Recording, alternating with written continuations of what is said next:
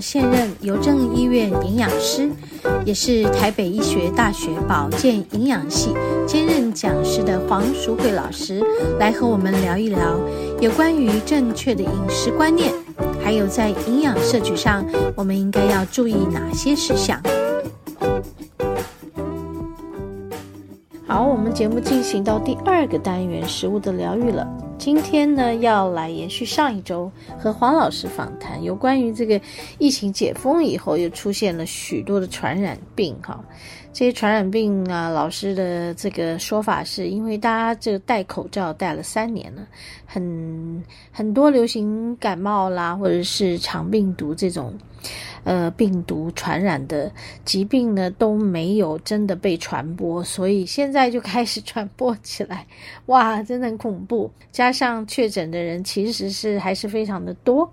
好，那我们来听，呃，今天要为大家播出这个访谈的第二个部分，来一起来听黄老师详尽的解说。嗯，我们发现，如果他们的饮食里面是比较属于健康性的、植物性的饮食比较多的人，嗯，比大部分都喜欢吃动物性食物的人，嗯，他们的感染率明显下降。哎，下降 COVID-19。哦，难怪，因为我这三年有两年吃素，嗯，所以你们现在有没有发觉？比较清爽，对身体。其实我也可以跟大家分享，其实哈，我得 COVID-19 我几乎没什么症状，我就除了当天发烧那一天，就感觉怪怪的，就是黏膜啊、鼻腔黏膜怪怪的，然后稍微咳嗽之外，哎，我第二天后来我就拿了药了嘛，嗯、就是视视讯确确诊了，医生就给了药了，嗯，我开始吃药，我就是没有症状出现，嗯，那我就一直在想说，我为什么会？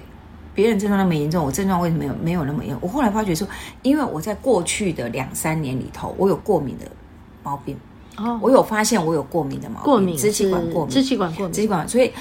胸腔科内科医生就一直有告诉我说：“哎，你的那个支气管你自己要照顾好。”嗯啊，当然他就给我一些保养支气管的药物。嗯，然后我也特别去注意我的饮食里面，嗯、我包括维他命 A、维他命 C，我就特别去注意，因为我就发觉 C 都要对多多多补充，多补充，因为我就发觉我的黏膜可能就是不不太行，因为、嗯、因为那个胸腔科医生跟我说我的鼻腔黏膜很肥厚，所以我的鼻腔变得很小。很窄啦，鼻道很窄。哦，所以事实上就是可能呼吸不是会呼吸的很好，我也比较容易鼻塞，是是，是，所以他就一直在提醒我说，哎，你自己要注意，要照顾好。是，所以我就发觉，哎，为什么我的症状比别人轻？我后来我回去跟那个胸腔科医生讲说，哎，好像是过去两年里头，因为我我他也一直提醒我，啊，我也自己也一直去注意说，哎，这一块我必须要小心，所以我几乎在。呼吸道黏膜这边的症状就变得很轻微、哦、啊，因为我有做预防在前面嘛，是是，所以维他命 A、维他命 C 的食食物里面，大概日常生活里面，我就一直都会注意，就补充那些，对，我要补充那些食物。啊，我就想，哎。那搞不好就真的，因为我有先照顾到了，嗯，所以我的症状就没有人家的那么严重哦，太好了。对，所以其实我现在回过回过头来再看这篇文章，我就发觉，哎呀，真的是有这样子的感觉，真的是有用的耶。对，你就会发觉他他他就是系统上就告诉你说，他们统计出来，发觉如果你是吃健康性的植物性的食物，所谓的健康性就是我不是吃很多那种加工的素食品，是。好，而是吃我都是天然原型的植物性的食物，是，比如说我就是吃黄豆啦，嗯，吃燕麦啦、鹰嘴豆啦，我吃这些有蛋白质的，但是是植物性来源的，是，而不是我吃什么素鸡、素鸭啊，那种加工的，加工类的。他讲的是说健康性的植物性的食物的来源，会比你吃饮食都是偏动物性的食物的来源，罹患率要低哦，你知道低很多，它低十八趴，哇，然后呢，罹患重症的几率低到四十一趴，哇，也就是说。我就算确诊了，我也不容易变成重症。啊，这个我就真的轻症这样子。对对，你就是以轻症过关。哦，OK。所以这个就是变成回去说，哎，我们还是提醒大家，你的饮食的那个分配形态，嗯，其实这跟我们呃饮食指南，我们的均衡饮食指南，其实也是这样。是是是。我们之前都一直跟大家分享一个健康餐盘嘛。是。健康餐盘就是有蔬菜水果，然后主食类嘛，豆蛋鱼肉类。其实我们都是通常建议什么？蔬菜水果要占你的餐盘的一半。一半。好，然后你的主食是四分之一，嗯，啊，豆蛋鱼肉类才四分之一，四分之一，所以你看，如果你知道这个比例来看，你应该是四分之三都是植物性，是是是，因为主食米饭就是植物性的，是。蔬菜水果也是植物植物性的，对不对？所以如果你按照那个比例来做的话，你的本来饮食里面就是四分之三是植物性，植物性的，四分之一才是动物性的。所以这个比例应该是这样才对哦。那现在我们现在很多人的饮食就不是相反的，相反的。想说我感染或者是我生病了，我吃营养一点，就是大鱼大肉，对，或者说啊，我就发觉我我不要感染，说我可能牛奶喝很多嘛，嗯，肉类我吃很多，大鱼大肉，对对对对，他可能也很可能说 啊，我就要吃很营养，可是他的蔬菜我蔬菜水果就比例就不对，对对，所以它可能就变成动物性的会比植物性的比例高，是，所以这时候就是这一个回瞻性的论文就告诉我们说，哎，其实提醒大家，如果你的饮食里面是植物性的植。比例占的比较多的，其实对你是有帮助的。是，这是第一个结论。嗯，那第二个结论就是，的确有一些营养素哦，嗯，在扮演这个抵抗疾病。因为它这个总论的结果是，它不单只是针对新冠肺炎哦，嗯，它的结论是针对所有的流流行性的疾病，疾病就是传染性的疾病，你怎么让避免你会罹患？嗯，我怎么样去提高我的免疫力？我不，人家会。中标我不会，嗯，我比别人强化的是什么？他就提醒说，的确有一些营养素是有扮演关键性的角色，是，比如说维生素 D，哦，维生素 C，维生素 D，D 晒太阳会有，对，嗯，还有对，还有水果类，对，还有锌，锌啊，还有硒，一个石头，一个石头，一个硒，对，他特别条列出这四种。营养素，维生素 D、维生素 C，还有锌，还有硒，因为他们就认为说，如果你能够在日常生活里面能够适当的补充这些营养素，它的确是可以提高你的免疫平衡。哦，他这里也是讲到免疫平衡，他没有去提一个说哦，我提高你的免疫，不是，他是说他会调控你的免疫平衡，以至于说你的身体就会有一个正常的调节能力。嗯，所以下一次再有病毒进来，你就很知道我怎么去抵抗这个疾病。哦。哎呦，对，所以我是感觉，哎，这个，这个论文写的还蛮好的，哈，好，所以我们就来看一下哦，它它的里面的条列出来的是什么？哈，嗯，第一个就是他说，哎，维生素 C、维生素 D 跟 C 跟锌，我们就一般一般就一个一个来跟大家介绍。维生素 C 大家都知道它是胶原蛋白的组成物。老师，等一下这张可以送我吗？没问题。没有问题。我想说拿笔写，恐怕也写不完。我这张就可以，我这张就给你。好，谢谢，谢谢。因为它的维，我们就讲说维他命 C，其实大家都知道，从以前大家都知道就呃，说一天一颗苹果啦，医生脸就绿掉了，一根番茄啊，什么颜色绿啊，那个其实关键都在维他命 C。因为维他命 C 是胶原蛋白合成的纤具物，是胶原蛋白是细胞跟细胞的连接物，嗯，所以维他命 C 够，胶原蛋白够，细胞连接的够强壮，是你黏膜就强，病毒就不容易入侵，是是，因为我们的外外表皮肤呢黏膜都强，细胞就病毒就黏不住，就不会粘着，它不容易粘着，它侵入的时候你就有足够的抵抗力嘛。好，这是第一个。第二个就是我们发现，如果你的饮食里面维他命 C 是足够的话，是它可以活化你的巨噬细胞、自然杀手细胞，那是在我们血液里面跑来跑去、跑来跑。去的菌，嗯、那个应该讲战士吧？哦，战士，对。那你随时有敌人入侵的时候，哎、嗯，我的战士就要跑过去去消灭它。是是。所以我们会发觉，如果你的饮食维他命 C 的活性，呃，你的量是够强的，是，那你的这些自然杀手细胞、巨噬细胞活性就变得很好，就很好。哦，它就很自然，哪里入侵就哪里去，我就负责帮你消灭。哎，那你就不不会再发病了。是，这是第二个。那第三个维他命 C 的呃成分，就是我们发觉它本身也可以强化我们的呃抗体的形成，免疫球蛋白。嗯，就是说假意真的病毒进来了啊，那你也不用担心，我们的免疫球蛋白就是我们后后援部队会再成立出来，再再去进攻这些病毒进到我们身体，进我们血液里面蛋蛋白，也就是说它会缩短你的。生病的生病的的的时间，然后让你棒，好像是有一个城堡先建立，对对对对，然后你有一个前面前锋部部队，然后还有后后援部队，哇，那你这个基地本身要很强。对，所以你说哦，原来维他命 C 就是这么重要。那为什么一直强调这个东西？是因为我们因为很多人，我发觉真的现在好多人没有那个习惯，天天吃新鲜的水果。对，为什么啊？为什么？没有时间啊？对，懒得切水果。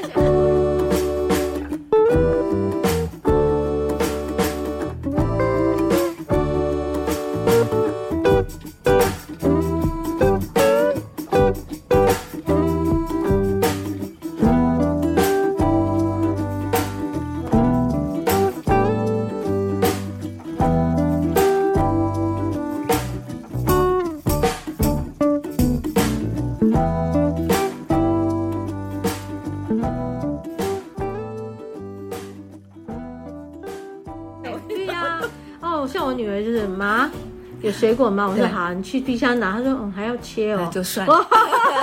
哎，是怎样？然后他们就跑去 Seven Seven 还买那种一切果的一盒一盒。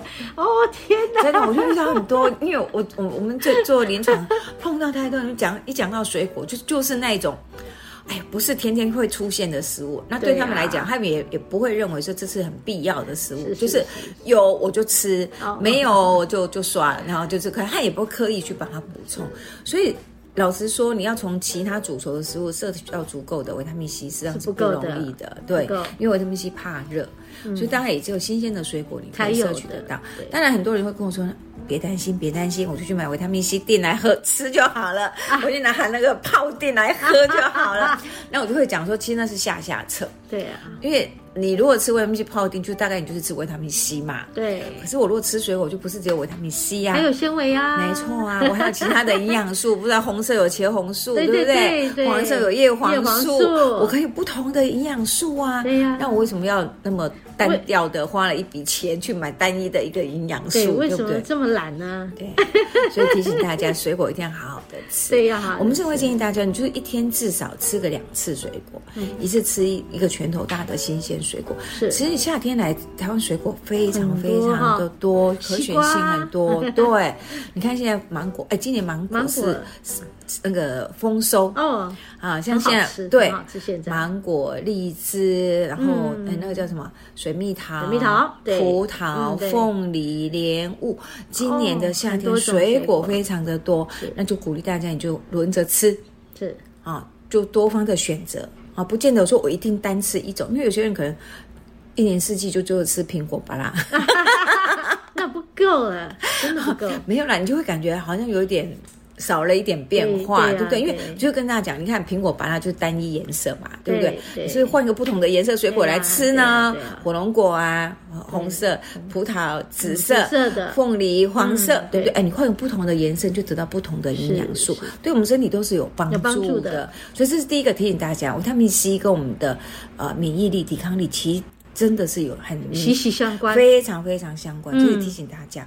那第二个就讲到维他命 D，嗯，那其实以前维他命 D，我们的第一个概念都是认为维他命 D 就是帮助钙的吸收，嗯，所以连结而想到就是钙跟骨骼的关系嘛，是，所以你会讲到维他命 D，大概都是啊骨松啦。对，骨质疏松啦，嗯、或是关节炎啊，退化、嗯、性关节炎啊，所以你的软骨合成不好，硬骨合成不好。有一些人筋骨就是比较弱，对，还有、这里痛那里痛。是，所以那时候就是大家就会想到维他命 D，大家就会想到说啊，这些人可能就是因为骨骼的关系，所以要补充维他命 D。嗯，那我们以前营养学的概念也大概就是 focus 在这个上面。嗯，是。可是目这几年的研究其实已经扩大，你就会发觉维他命 D 似乎它的角色就不是只有单纯的在帮助钙的吸收，帮、嗯。助骨骼的致密度的合成哈，嗯、或者是钙的一些生理功能，它还有一点有一点类似像荷尔蒙的调节的角色。嗯，比如说我们就发觉说，如果有维他命 D 存在的时候，其实它会有让巨噬细胞，就是我们身体里面的自然杀手细胞、嗯、巨噬细胞，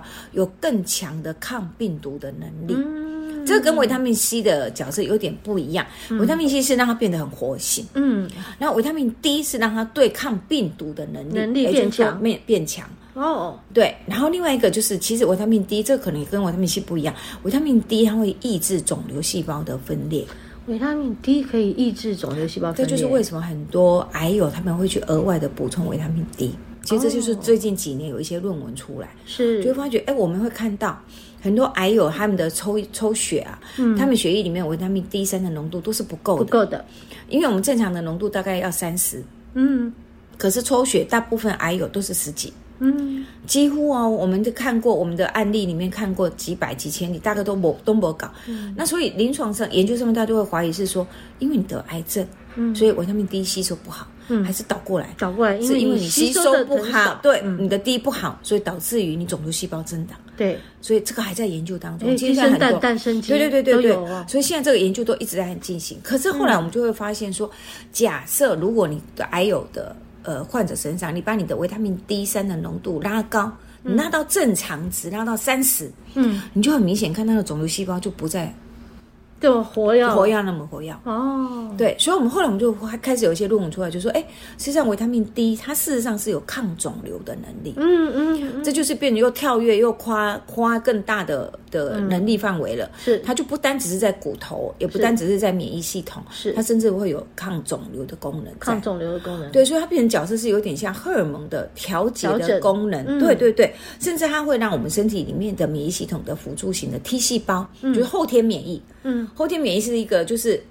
病毒先进来，那我给你记住，下次你再进来，我就记住你了，我就不让，我会把你消灭掉的。哦，那个叫做后天免疫。了解了解。那后天免疫的话，事实上就是因人而异，每个人先先天体质不同，不一样，不一样。对对对对对。嗯、那我们后来就发现，维他命 D 呢，事实上就会让你的后天免疫能力会有提升的效果啊。OK，所以这个功能就跟维他命 C 不太一样，完全不一样，不太一样，特性不同。对对对对对，特性是不一样。所以这时候就是在我们这个这么多的研究里面，我们就发觉说，哎，我们会认为维他命 D 是你必须适量的补充的，嗯，你必须摄取到足够的量。那以往我们的饮食指南是每天摄取是四百个 IU，嗯。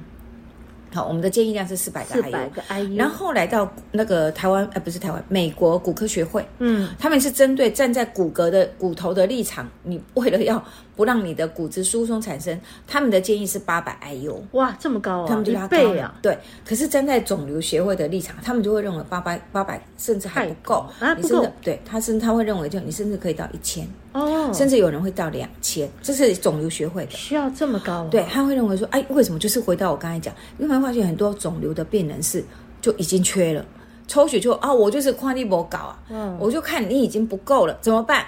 我先补了，补了，所以他一口气就先补你一千，然后帮你拉拉拉到三十，OK，够了，停，哦，就帮你再调回来，补四百。是是，所以他的做法是这样，就是他们的做法就是说啊，我我这这知道你你不够了嘛，那我就先给你补。那讲的是维他命定吗？对，他们就会会去买维他命 D 三的胶囊啊。可是这是针对癌友啊。嗯，那如果我不是癌友，我是一般的人呢，通常我们就建议你就去晒太阳。嗯，像这种天气啊，我们台湾夏天，你只要中午啊，大概十一点、十点到两点啊，嗯，大概这个这个间隔里面去晒个十五到二十分钟，每天晒大概就够了。哎，我几乎就是每天这样晒，对，大概就够。可是如果你要遇到台湾的冬天，大概就就没有太阳，因为你没有太阳，你晒不到。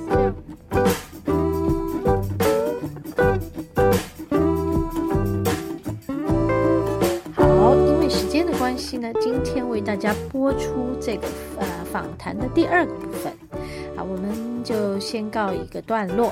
那么接下来要进行到节目的第三个单元——大自然的疗愈。